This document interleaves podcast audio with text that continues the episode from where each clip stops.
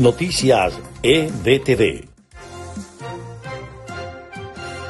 Estas son las noticias más importantes de Venezuela, Estados Unidos y el mundo a esta hora. Nicolás Maduro sufrió un nuevo revés judicial este viernes que lo aleja de su objetivo de hacerse con las reservas de oro de Venezuela depositadas en el Banco de Inglaterra, tras una decisión favorable al gobierno encargado.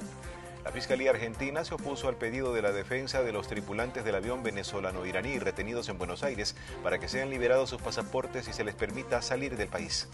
Al menos 15 personas murieron en las peores inundaciones en la historia de Kentucky, una cifra que podría duplicarse puesto que este viernes no ha parado de llover en este estado rural del centro de Estados Unidos.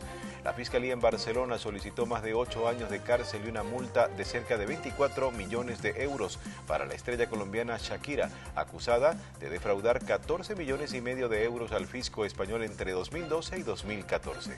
Estas fueron las noticias más importantes de Venezuela, Estados Unidos y el a esta hora.